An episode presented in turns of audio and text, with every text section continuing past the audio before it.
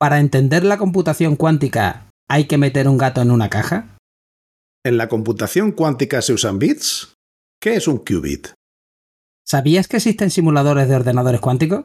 ¿Y que puedes acceder a un ordenador cuántico por Internet? ¿El lenguaje se usan para escribir aplicaciones cuánticas? ¿Puedo aprenderlo sin ser Sheldon Cooper?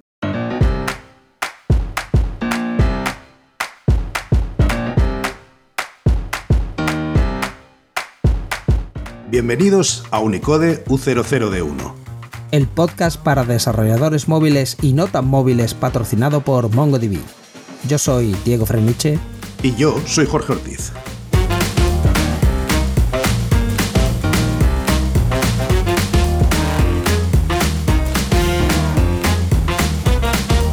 Unicode U00D1. Segunda temporada, episodio 2, Computación cuántica. Hola, bienvenidas y bienvenidos a un nuevo episodio de Unicode U00D1. Hoy tenemos como invitada a Paula García Molina. Paula es estudiante de doctorado en el grupo QueenFog del IFF CSIC. Tras realizar el grado de física en la Universidad de Córdoba, decidió hacer el máster en Ciencias y Tecnologías Cuánticas de la Universidad del País Vasco, motivada por su investigación en el trabajo de fin de grado Introducción a la computación cuántica, implementación básica y aplicaciones. Este máster le permitió ampliar sus conocimientos sobre el tema estudiando distintos paradigmas de computación cuántica y el efecto del ruido en ellos. Actualmente, Paula realiza su tesis sobre algoritmos cuánticos y de inspiración cuántica aplicados a la resolución de distintos problemas de análisis numérico. Además de su tarea como investigadora, Paula está muy interesada en la divulgación científica para hacer llegar a la población este conocimiento de forma amena y entretenida. Así que perfecto, estás en el sitio adecuado. Buenas tardes, Paula. Hola, Jorge. Buenas tardes. Hola Paula, yo creo que también es nuestro, vamos, compartimos el, placer de, intentar que la gente se entere de otras cosas y los primeros que nos gusta enterarnos somos nosotros, por eso invitamos a gente que sabe de cosas de las que no tenemos, o por lo menos yo no tengo ni, ni la más eh, lejana idea. Así que vamos a por el toro primero, ¿no? Cuando uno habla de computación cuántica, más allá de lo que hace el gato de Schrödinger, ¿Qué es la computación cuántica?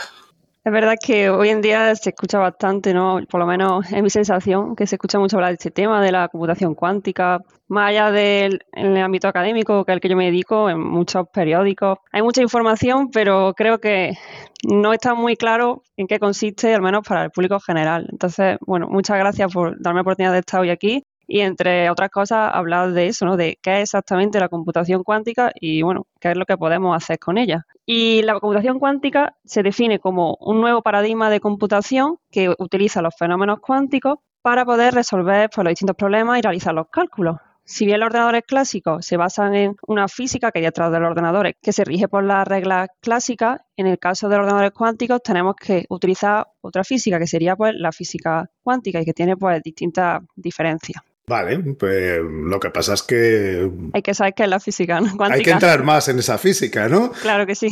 Yo creo que de la, de la primera, ambos, tanto Diego y yo, algo por lo, hemos por lo menos haber intuido por los años que llevamos en esto. O sea, al final... Sí, sí, pero yo, yo escucho computación cuántica y o, pienso en Half-Life o estoy pensando que hay que tirar el ordenador a la velocidad de la luz para que se mueva ya en cosas raras, ¿no? Eh, eh, use relatividad especial o algo de esto. Entonces esto de que tiene, o sea, el ordenador normal está funcionando, lógicamente, se rige por, las reglas físicas del universo normal cuando estás a una velocidad por debajo de la luz. Y ahora, esto de los estados cuánticos, ¿eso qué es? Claro, yo creo que una cosa importante antes de entender que un ordenador cuántico es tener claro en qué se basan los ordenadores clásicos, porque al final sale a partir de estos ordenadores la idea de la computación cuántica.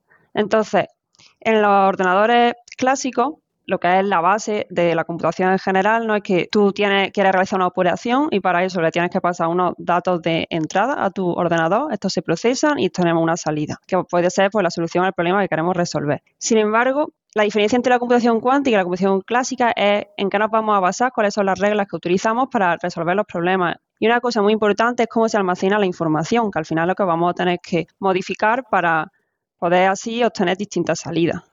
Y aquí es donde yo digo que, dependiendo de si nos pasamos a la física clásica o la cuántica, pues tenemos distintos paradigmas de computación. En el caso de los ordenadores convencionales, como pues los que utilizamos a diario para prácticamente todo, estos están basados en una forma de codificar la información que es binaria, que es el bit, que es o 0 o 1. Todo se codifica como 0 y 1 y con 0 y 1 podemos codificar cualquier información. Además de usando, no solo podemos codificar información, sino que también tenemos que modificarla y para eso usamos puertas lógicas. Y al final la física que hay detrás es que tenemos que encontrar algo que codifique este 0 y 1, que en el caso de los ordenadores clásicos son transistores que dejan o no dejan pasar la corriente y estos serían el 0 y el 1. Sin embargo, en el caso de la computación cuántica nos basamos en otra regla. No tenemos la unidad mía de información, en lugar de ser el bit, como pasa en el caso clásico, se llama el qubit y se define por analogía con el bit, pero si en el caso clásico solo teníamos dos valores, que son el 0 o el 1. En el caso cuántico, lo que vamos a tener es que el qubit puede estar en el valor 0, en el 1 o en cualquier superposición de estos valores. Y esto es lo que hace que la física cuántica y que por lo tanto la computación cuántica sea pues, muy diferente, juegue con otras reglas. Y es que se basa en principios cuánticos como en este que hablo, que es la superposición. Y aquí es donde entra lo de los estados cuánticos que estaba mencionando antes Diego. Y es que lo que tenemos ahora es como elegir en qué tipo de hardware vamos nosotros a construir estos qubits. Si en el caso clásico tenemos transistores que son ceros o unos, ahora tenemos que buscar algo que sería algo que puede estar en un estado cuántico, que esté en una superposición del 0 y el 1, para poder así eh, nosotros construir los qubits, que son la base de la computación cuántica. A ver, a ver, a ver si me he enterado porque ha, llegado, ha llegado el señor mayor aquí ¿no? a preguntar. Entonces, en lo que es computación clásica, tú al final lo que tienes efectivamente son transistores que están metidos en unos empaquetados, ¿no? En unos chips. Y esos chips pues forman puertas lógicas y que te permiten hacer ANDs, ORs, XORs, o sea, te permiten hacer operaciones booleanas clásicas. Al final tú tienes o cierto o falso, ¿no? Y lo que vas haciendo son eh, operaciones clásicas y tú sabes que el resultado es determinista. O sea, cada vez que corras eso, pues siempre te tiene que dar lo mismo porque esas son las leyes de la, del álgebra de Boole, ¿no?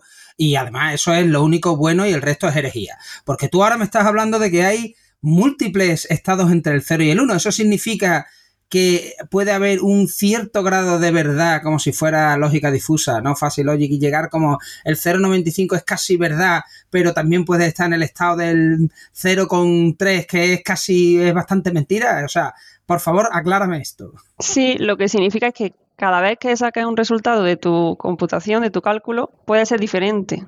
Entonces, no es determinista. La física cuántica es probabilística, funciona en términos de probabilidades. Si yo tengo una superposición del 0 y el 1, que son los estados base, puede ser que tenga un 70% de que me salga el 0 y un 30% del 1. Entonces, si yo realizo una medida, que es como se dice en, computación cuántica, ¿no? porque se trabaja con unos circuitos, que podemos hablar luego más de ello, pues puede ser que me salga un 1 o un 0 y si solo hago una medida, pues no hay mucha información. Así que, a diferencia del caso clásico, que no tendría mucho sentido en general, ¿no? en programas deterministas, repetir nuestros cálculos porque siempre obtendríamos lo mismo, en la computación cuántica es que es necesario repetir los cálculos, porque como es probabilística, para poder recuperar las probabilidades todas las que tenemos, tenemos que repetir muchas veces nuestras medidas de nuestros circuitos o nuestros algoritmos. Bueno, eso, eso de que no es necesario en la física normal repetir eso es porque no has visto nuestros programas que fallan como escopetas de feria y, y cada vez dan una cosa. Pero, volviendo a lo que tú estabas diciendo, que tienes toda la razón, en el caso que no estabas contando, cuando tú observas es cuando se fija el valor, ¿no? Exacto. Claro, eso es mucho lo que es lo del gato de Rodinger, ¿no? Que has comentado, pues lo podemos vamos, mencionar un poco, que imagino que a mucha gente ya le suena. Y esto es una especie de, bueno, experimento mental o como una cosa que se propuso y normalmente se utiliza para entender lo que es el principio de superposición cuántica, que es precisamente lo que define el estado del qubit, una superposición de dos estados. Y lo del gato de Rodinger, pues simplemente es imaginarse que tenemos un gato que está dentro de una caja y la caja está cerrada. Y además del gato, tenemos también un emisor de partículas radiactivas y un frasco de, veneno. En el caso de que la partícula radiactiva se detecte, se rompe este frasco y el gato muere. Y si la partícula no se detecta, pues nada, el gato permanecería vivo. El problema es que ahora se emite una partícula que tendría un 50% de probabilidad de detectarse. Esto significa que por el 50% de las veces se detecta y el gato muere y el otro 50% no y permanece vivo. El caso es que como la caja está cerrada, pues nosotros no sabemos si el gato está vivo o muerto, sino que está simultáneamente vivo y muerto en una superposición de estos valores. Y no es hasta que nosotros abrimos esa caja, medimos el estado del gato, que sería, por ejemplo, en computación cuántica, medir el estado del qubit, ese 0 o 1, Pues hasta que no la abrimos no sabremos si, esto va, si el gato estará vivo o muerto. Y ya si repetimos muchas veces esta medida, pues sería el 50% vivo y el 50% muerto. Distintos gatos, porque si no, no... Claro. Bueno, sí, y luego cuando tú haces, en la realidad, ¿no? cuando corre un, un programa cuántico, tienes que empezar desde el principio, porque en computación cuántica, en física cuántica, cuando tú mides un estado que se llama que la función de onda colapsa. Eso significa que si yo estoy en una superposición del 0 y el 1, cuando yo mido y tengo, por ejemplo, el 0, ya siempre voy a obtener el 0, porque ya mi estado se ha transformado a el 0 porque yo lo modifico al medirlo. Que eso es una cosa que tampoco ocurre ¿no? en, mecánica clásica. Esto es una cosa de la mecánica cuántica, cómo se colapsa la función de onda de esta manera probabilística.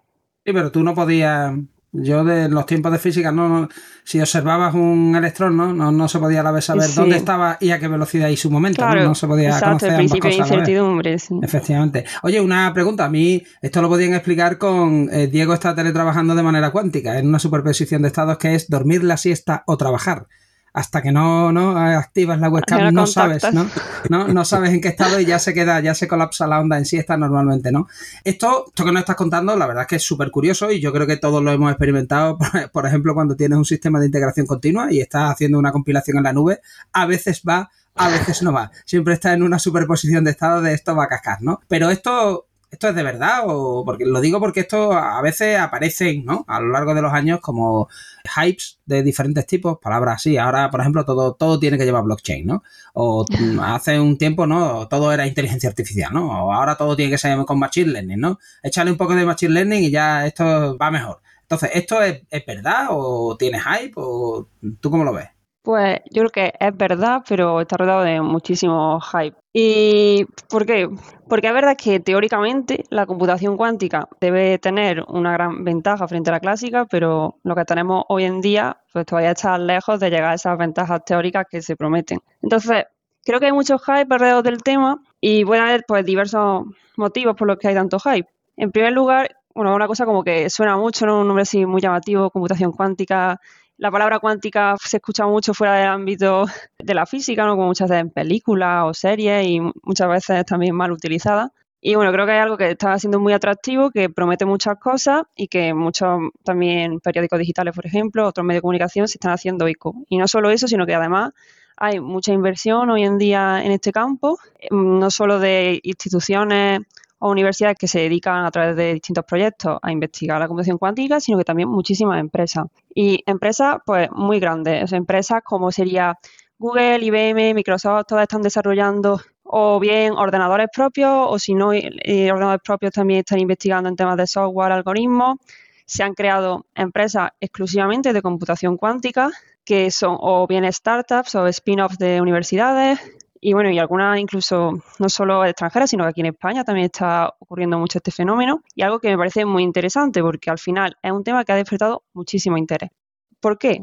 Porque es verdad que lo que propone, lo que en teoría puede conseguir es algo muy ventajoso. En primer lugar, el hecho de que el qubit esté en superposición significa que nosotros si tenemos, por ejemplo, si tuviésemos solo un qubit, pues tenemos estos dos estados accesibles, el 0 y el 1. Si tuviésemos dos qubits, tendríamos 0, 0, 0, 1, 1, 0 y 1, 1. Ya son cuatro. Pero es que podemos actuar sobre esos cuatro a la vez, de forma simultánea, porque están en superposición. Entonces, esto es lo que significa que si yo tengo n qubits, tengo 2 elevado a n estados, y esto me da una ventaja exponencial respecto a la computación clásica.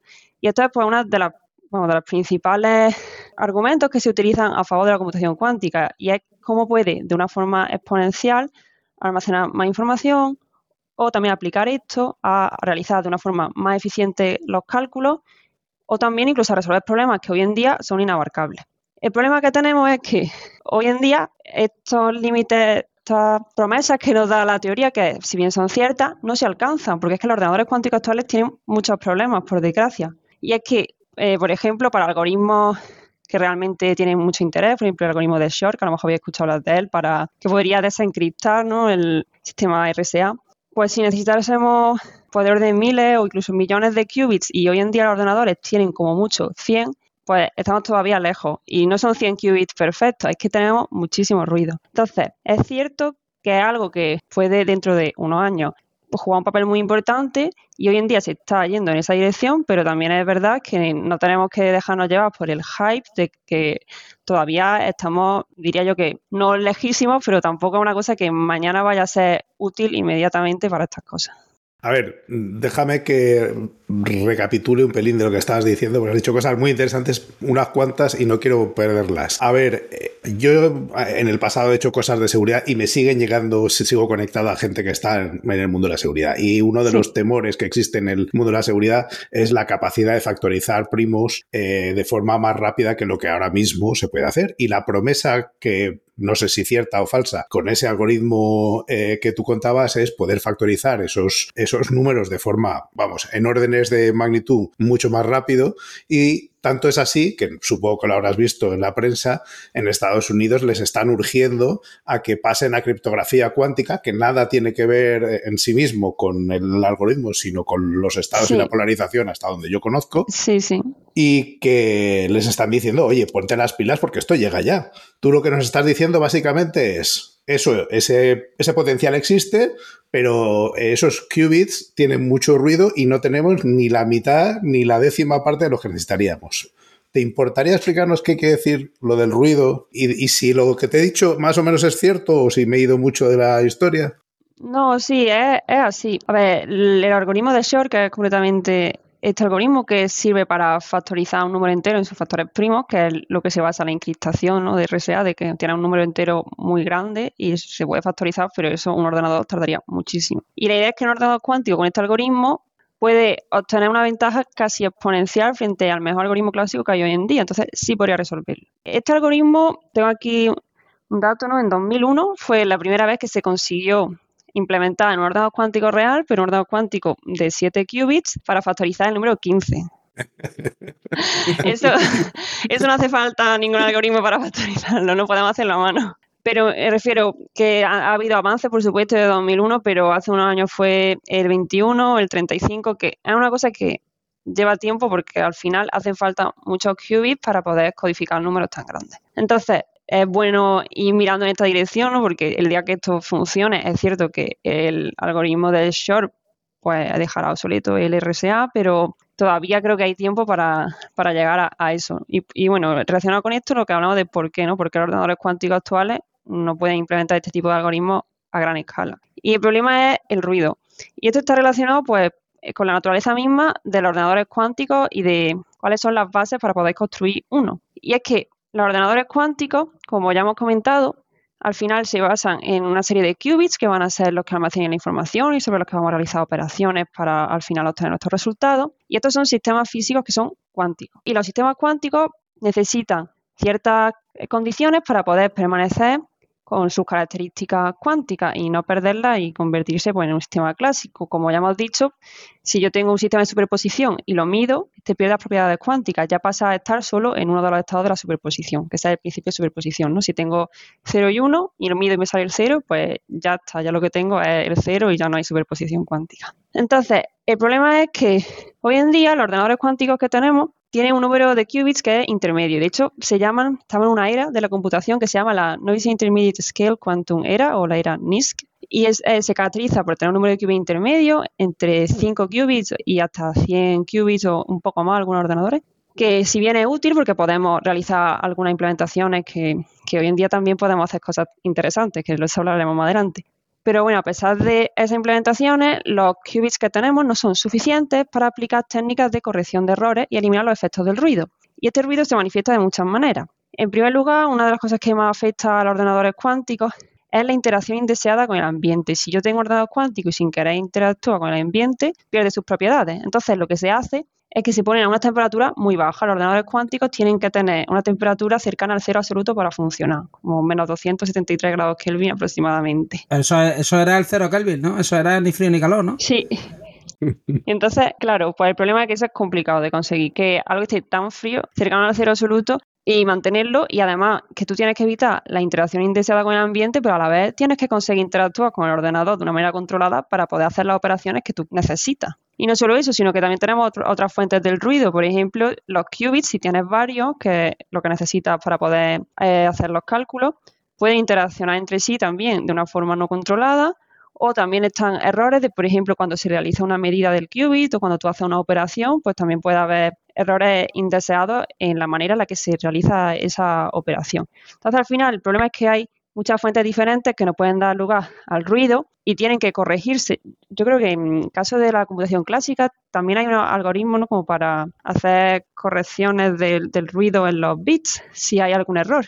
Pues en computación cuántica también existen esos algoritmos que son los de corrección de errores. El problema es que para utilizar esos algoritmos tú necesitas añadir más qubits porque va a haber algunos qubits que te vayan a hacer la corrección. Entonces eso también es complicado porque necesitas aumentar el número de qubits de ordenador y estos qubits son ruidosos en sí. Así que ese es el problema que tenemos hoy en día y por lo que no podemos alcanzar todas estas ventajas exponenciales que desde la teoría pues nos, nos llegan que efectivamente se pueden conseguir.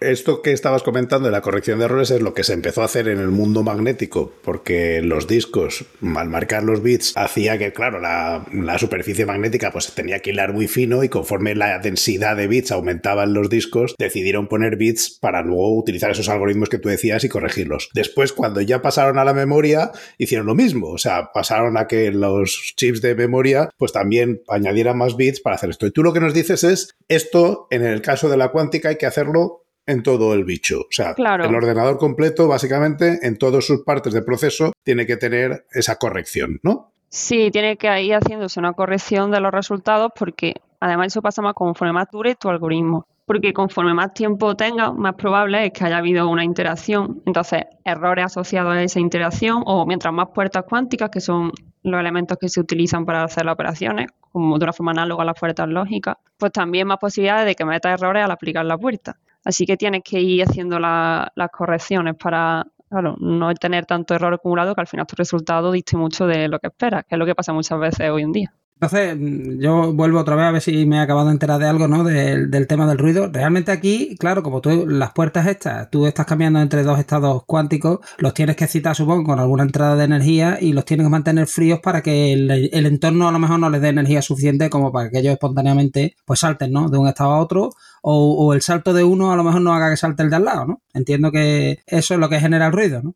Claro, depende del hardware que use, va a ser cómo vamos a aplicar estas puertas o cómo se van a construir los qubits. Por ejemplo, en los superconductores se utiliza una onda de microondas. Son unos pulsos que se aplican y pues, con distintas frecuencias, pues según en el estado en el que se vaya a poner, o sea, la puerta que tú quieras aplicar, pues son distintos pulsos y van a cambiar el estado de nuestro qubit, pero evidentemente puede haber error en la señal, pues ese error en la señal puede causar ruido en el ordenador o hacer que haya interacciones que no quieras es que hay veces que tú, por ejemplo, quieres hacer interacciones intencionadamente para hacer ciertas operaciones, pero puede ser que esas mismas interacciones que tú estás controlando, pues den a su vez lugar a ruido inesperado. Oye, una pregunta también. Antes has comentado que si yo tenía n qubits, ¿no? Podías tener 2 elevado a n, ¿no? Eh, esto es posible, ¿no? Estado, sí. Sí, sí. Entonces, claro, nos reíamos de, ja, un ordenador con 7 qubits solo llega, ¿no? A factorizar 15, eh, pero claro, esos son 2 elevado a 7. Exacto, son 2 elevado a 7 estados accesibles. Pero 2 elevado a 100, que has comentado que son los que hay ahora, eso es un puñado. O sea, quiero decir que para replicar esos estados a base de bytes, pues necesita unas hartas de, memoria, ¿no? Exacto. yo creo que es el término, es el término, ¿no? Que acepta el CSIC, ¿no? Unas hartas, ¿no? claro, eso es una cosa también muy interesante. Si nos fijamos en, en los simuladores, porque hoy en día puedes hacer de ordenadores reales, pero están afectados por ruido, entonces hay simuladores que funcionan como si no existiera el ruido, pero los simuladores al final son ordenadores clásicos que simulan cómo se comportaría un ordenador cuántico. Pues este tipo de simuladores, pues uno de los más conocidos, que el de IBM, alcanza hasta 32 qubits, es decir, 2 elevado a 32, que ya es mucho, pero claro, ahí está el límite.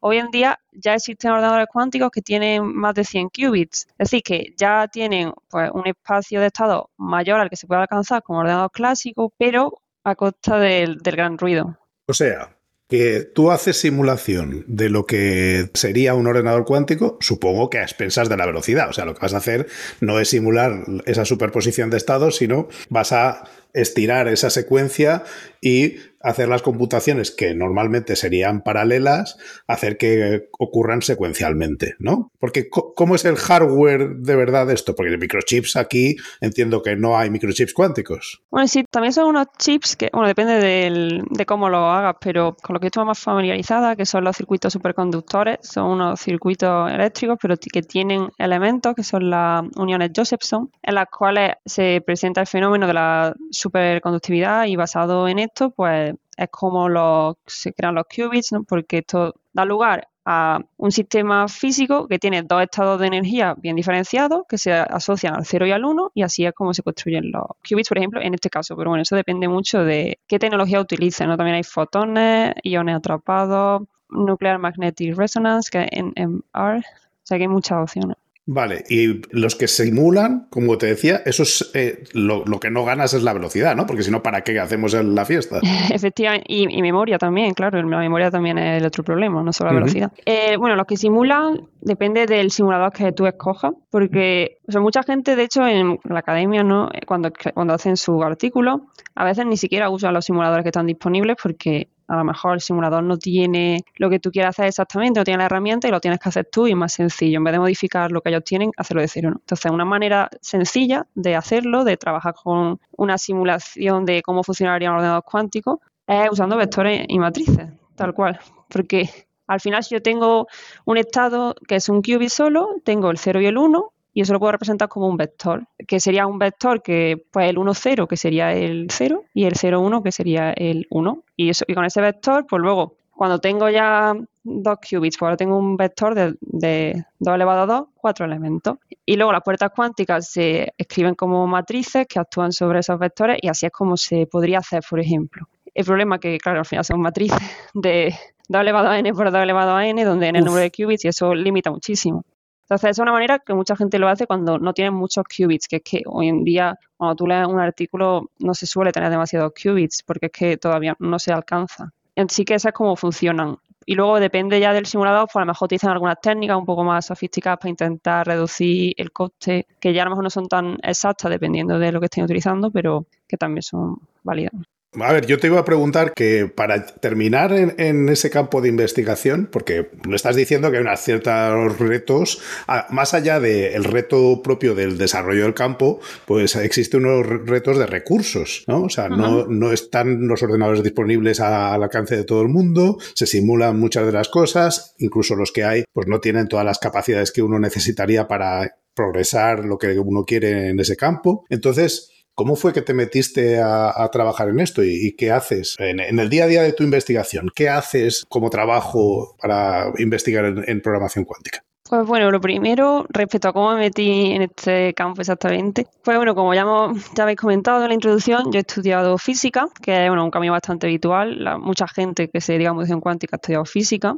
Pero bueno, a mí siempre me ha gustado mucho la informática y la programación y entonces tenía un poco de dilema, ¿no? Porque siempre estaba pensando si quería hacer un máster de, pues bueno, de Machine Learning o similar o seguir con la física. Y entonces, pues, algún profesor mío, viendo también, pues sí, leyendo y demás, se hablaba mucho de computación cuántica y de un campo que estaba en auge y que parece que era interesante, pues, para meterse. Así que me propusieron hacer el trabajo fin de grado en este tema y yo estaba muy interesada porque juntaba las dos cosas que más me gustaban, que para mí es la informática y la física cuántica, que era pues mi asignatura favorita, digamos. Y así fue como me metí y luego ya pues descubrí el máster del País Vasco y al final pues contactaron conmigo del CSIC, ¿no? A través de una beca que solicité y, y, bueno, pues al final conseguí un contrato para hacer doctorado en el Instituto de Física Fundamental y bueno, eso sería un poco lo primero de cómo me metí aquí. Oye, pero pregunta, yo te imagino eh, con tu bata blanca entrando en Black Mesa, ¿no? A programar o, algo, ¿no? O sea, yo, eh, porque claro, esto de, soy, ¿no? Soy programadora de, ordenadores de computación cuántica, suena, ¿no? Entonces, tu día a día, o sea, cuando tú llegas al despacho, ¿en qué programas, con qué entornos de programación programas, cómo te conectas a estos ordenadores cuánticos? ¿Usáis los simuladores allí o te conectas a ordenadores de verdad? Eh, ¿Vivís dentro de una nevera para conectaros a los ordenadores? O sea, Pues eso, depende mucho de a qué te dedicas exactamente a computación cuántica, porque como muchas áreas es muy variado, pero yo me dedico a temas más de software. Yo principalmente estoy todo el día programando casi de todas las horas de trabajo, que prácticamente todas, casi todas, estoy delante de mi ordenador y así escribiendo código. Entonces, creo que la experiencia tampoco dista tanto de una persona que, pues, a lo mejor trabaje como programador, porque es que es muy similar. De hecho, no necesita ninguna herramienta especial. Yo puedo hacerlo incluso con mi portátil, desde casa, tranquilamente y usando pues, Visual Studio Code, mi... luego me Python es la herramienta que yo utilizo para programar y la que utiliza la mayoría de las personas. Y luego lo que sí necesita es evidentemente una librería que te permita programar usando pues, estas puertas cuánticas y para construir los circuitos cuánticos, los algoritmos cuánticos. Y librería hay muchas opciones que están en desarrollo, ¿no? también hay cierta competencia ¿no? Por, entre las distintas, distintas propuestas. Pero vamos, que estas son de Python, entonces software libre, bueno, es una cosa que a mí me, encanta, ¿no? De computación cuántica, y es que la que yo utilizo, que es Qiskit, que es, la que ha desarrollado IBM, pues eso al final es una librería que está todo es, software libre, pues tienes ahí tu código, tú puedes cambiar lo que quieras. Y no solo eso, que además hay mucha gente interesada en computación cuántica y eso hace que haya una gran comunidad. Hay un montón de tutoriales, hay una colección de Jupyter Notebooks para aprender, vídeos en YouTube. O sea, está muy bien porque al final una persona que, que aunque no sepa programar, podría intentar aprender computación cuántica, las bases utilizando este tipo de, herramientas. Y yo al final eso es, de hecho así es como yo un poco también aprendí al principio. y bueno, ahora mi vida se basa en eso, en, en usar pues, Python o también uso, hago otro tipo de cosas que no son de computación cuántica, son de inspiración cuántica, que es otro tema. Y bueno, pues básicamente eso, programar y hasta yo nada de laboratorio, ni hace falta para conectarse a los, bueno, los simuladores, los corre en tu propio ordenador. Y luego los, los otros, los ordenadores cuánticos reales, te conectas a través de la nube, así que pues tampoco hace falta nada para conectarte y ya te digo, en mi grupo mm, todo el mundo es teórico, nadie hace cosas experimentales, no tenemos laboratorio y todo el mundo se dedica al final a cosas de computación cuántica o similar. Qué desilusión para mucha gente que te estaba imaginando como Tom Cruise. Ahí en el laboratorio. ¿Verdad? con los guantes estos moviendo las cosas en holográficas en el espacio. Ojalá. hay, personas que sí van al laboratorio, evidentemente, ¿no? Hay, hay gente que tiene que desarrollar este hardware y están en ello, ¿no? Y de hecho, en España, en, Barcelona están trabajando en esto en el, en el Centro de Supercomputación de Barcelona, que hace poco, hace unos meses, consiguió un proyecto de los fondos de recuperación del COVID, creo que era, que es Quantum Spain, para desarrollar un ordenador cuántico en España y se han creado pues, muchos puestos de trabajo a través de esto y bueno, y además ha sido una financiación bastante cuantiosa. Oye, yo tengo varias preguntas muy importantes. La primera es, vosotros sabréis que el 6502, ¿no? O sea, la CPU se recreó en Minecraft. No sé si eso lo sabéis. Entonces, la primera pregunta es, no lo sabemos, pero alguien tiene que buscar si alguien ha hecho un computador cuántico en Minecraft, lo cual sería no sé si es posible o no, pero sería interesante, ¿no? De, de, ver cómo funciona. Pero ahora ya la pregunta sería es, tú has dicho que trabajas en métodos cuánticos o de inspiración cuántica. Sí.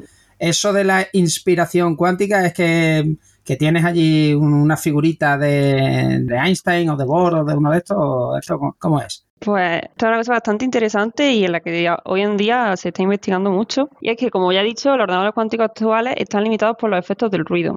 Entonces, una alternativa que se propone, especialmente hasta que se llegue a ese ordenador cuántico que ya tenga la corrección de errores y pueda aprovechar todas las ventajas teóricas de la computación cuántica, es utilizar unos algoritmos que se llaman de inspiración cuántica.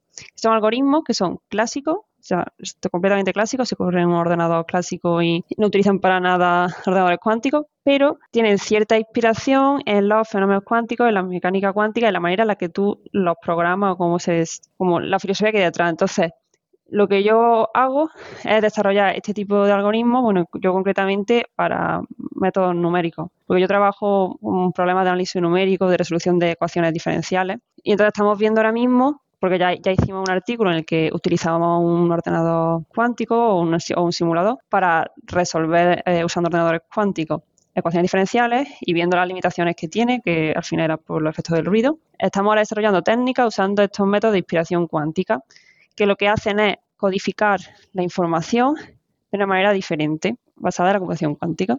Oye, me, da la impresión totalmente de que estoy dentro de un episodio de The Big Bang Theory, ¿no? Eh, lo digo, eh, pero aparte de esto del ruido, lo digo porque igual hay gente que está pensando que esto del ruido es un rollo que solo afecta a la computación cuántica. Hay un vídeo por ahí muy famoso en YouTube en el que eh, dentro de un centro de proceso de datos, ¿no? A una cabina de discos se dedican a gritarle, a, gritarle. O sea, un humano le grita a la cabina de discos y se ve como el rendimiento de lectura de los discos baja, simplemente por el, por el ruido, o sea, por la vibración de la voz baja porque los platos de los discos duros están temblando. Igualmente, las memorias de los servidores son mejores que las de las máquinas de, ¿no? de andar por casa porque tienen FC que, que es corrección de errores. O sea, que quiere decir que todos estos algoritmos de corrección de errores y mitigación del ruido no son una cosa que se hayan inventado ahora. Lo digo por si alguien tiene la idea de, uff, esto de la computación cuántica va a fallar más que una escopeta caña, porque no es determinista, necesitan un montón de qubits de estos para controlar los errores. Bueno, es que lo tuyo, en el que tú usas ahora para jugar ¿no? al Call of Duty, también, ¿no? Claro. Y, no, en la misma línea de lo que tú estás diciendo, Diego, hay una vulnerabilidad que apareció en un CVE de una máquina que se reiniciaba con ciertas frecuencias de eh, un juego. Y era precisamente por eso, porque entraba en resonancia con esas frecuencias y, el sistema se iba a tomar viento. Entonces, sí, sí, por todos lados. Perdona, Paula, que te, te he interrumpido. Sí, no, que yo también quería decir que es cierto que el ruido es un problema, pero esto no quiere decir que los ordenadores cuánticos de hoy en día no valgan para nada, que a veces parece un poco, no hay que ser tampoco tan optimistas como pensar que van a resolver todos los problemas, al menos hoy, o quizás nunca, ¿no? Porque tiene sus aplicaciones concretas, pero también quiere decir que hoy en día hay cosas que podemos hacer. Y... ¿Cuáles, cuáles? ¿Cuáles son esas aplicaciones concretas? Pues bueno, primero hay técnicas que hoy en día pueden mitigar los efectos del ruido. Cuando haces las medidas y sacas tus resultados ruidosos, le puedes aplicar una serie de técnicas y sacar unos resultados que se acercan más a los que uno esperaría idealmente, que eso es pues se puede aplicar en general a distintos, a distintos algoritmos. Y luego también hay otra tendencia que es muy interesante, que son los algoritmos híbridos cuántico clásicos, que son algoritmos que combinan el uso de ordenadores clásicos con ordenadores cuánticos para así poder obtener las ventajas de ambos tipos de ordenadores. Estos son muy útiles hoy en día. ¿Por qué? Pues porque por un lado tienen unos requisitos de hardware más bajos y bueno, pues por otro también han demostrado tener resistencia a este tipo de ruidos que afectan a los ordenadores cuánticos. Entonces, esto es muy interesante porque se utilizan mucho en el campo que se llama el Quantum Machine Learning, que es una cosa que también tiene mucho hype, porque, bueno, antes leía como en internet hablaban de que Quantum Machine Learning, algo que ya tiene como doble hype, ¿no? El del Machine Learning y el de Quantum Computing. Y es verdad que hay mucho hype en este área, pero a mí me encanta, me parece súper interesante. Es una cosa que está en desarrollo.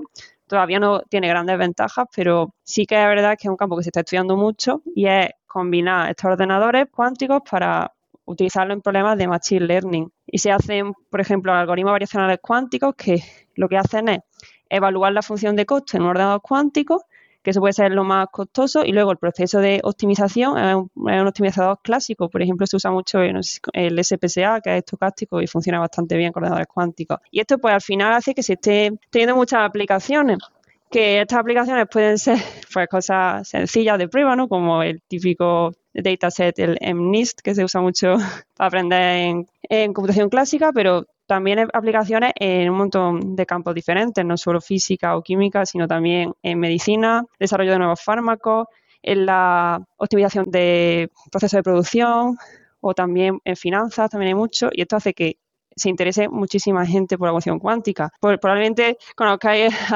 por ejemplo, el banco BBVA, que tiene un propio departamento que se dedica a investigar en computación cuántica y colabora con nosotros, con unos compañeros míos del IFF. Y luego también empresas como Amazon o empresas automovilísticas. Todas estas están interesadas en el desarrollo de estos algoritmos y la verdad es que hay muchas empresas como Multiverse, que es una startup española que se está dedicando muchísimo al desarrollo de estos algoritmos de finanzas que hoy en día la verdad es que están despertando mucho interés entonces tú prevés un futuro cercano o más lejano en el que igual que ahora mismo tienes una GPU como parte de muchos ordenadores que se dedica a hacer un cálculo especializado, pues para según qué fines podría tener éxito eh, tener una pieza de hardware como la diseñe en el futuro que haga esa parte de la computación cuántica y la integre en, unos, en un ordenador tradicional. Claro, eso, el problema que tiene eso es que con las tecnologías que están inventando, o sea, que están desarrollando hoy en día, sería complicado porque si tenemos que tener esas temperaturas tan bajas o esos sistemas tan aislados, no creo que para tener uno en tu propia casa pueda. Hoy en día lo que se hace es que se manda una parte del código al ordenador cuántico, saca el resultado y el resto del código se hace en uno clásico. Y yo entiendo que es un poco también como un paso intermedio hasta que ya podamos llegar nosotros a utilizar ordenador cuántico completamente, que ya es lo que nos permitiría sacar todo el provecho. Pero para eso en un par de días, ¿no? O sea, o nos queda un poco más. Hombre, para tener.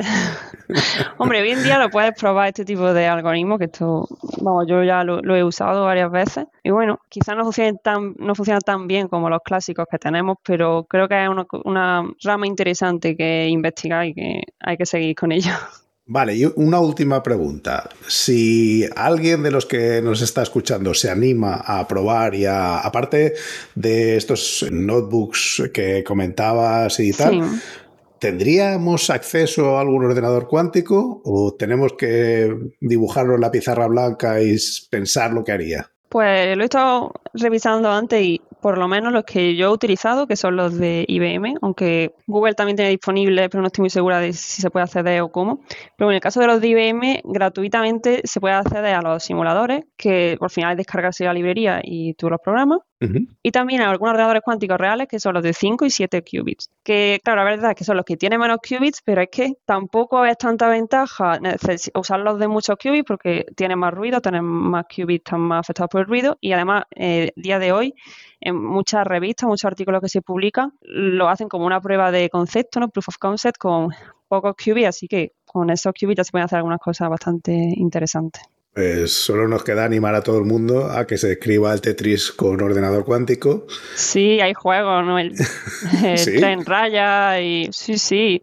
Eh, hay, hay, varias, hay una sección ¿no? que son juegos cuánticos, son juegos basados en, la mecánica cuántica que ocurren en ordenadores cuánticos, son muy interesantes también. Pero bueno, date cuenta que los juegos de ajedrez ya eran no deterministas porque yo no sé exactamente en qué estado me va a ganar la máquina. O sea, yo siempre voy a perder, pero no sé exactamente cuántos movimientos le hace falta a la máquina para ganarme de manera humillante, ¿no? Y eso es nivel fácil. O sea que yo creo que ya esos ya eran, eran cuánticos. Pues yo creo que nada, muchísimas gracias por venir porque ha sido súper interesante.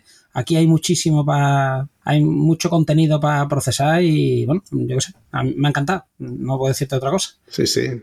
Muchas, muchas gracias, Paula. Y a vosotros por invitarme, que ha sido un placer tener esta conversación tan interesante. Muy bien, cuando quieras contamos contigo de nuevo. Venga, hasta pronto entonces. Hasta luego. Adiós. Gracias por escucharnos. Si te ha gustado y quieres que podamos crear nuevos episodios, te pedimos que nos ayudes a difundir este podcast. Puedes decírselo a tus compañeros, retuitear cuando anunciemos nuevos episodios, suscribirte para que se descarguen los nuevos episodios automáticamente, o todavía mejor, puedes ponernos una valoración espectacular en tu plataforma de podcasting. Si tienes sugerencias sobre cómo podemos hacerlo mejor, propuestas de invitados o contenidos, ponlo en un tuit mencionando a Diego, arroba de Freniche, o a Jorge, arroba JD Ortiz.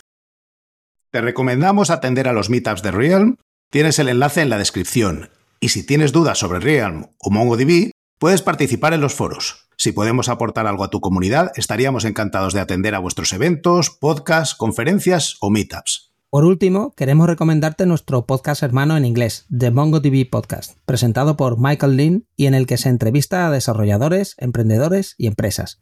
Lo tienes disponible en las principales plataformas de podcasting. Esto es todo por este episodio de Unicode U00D1 Podcast. Hasta la semana que viene.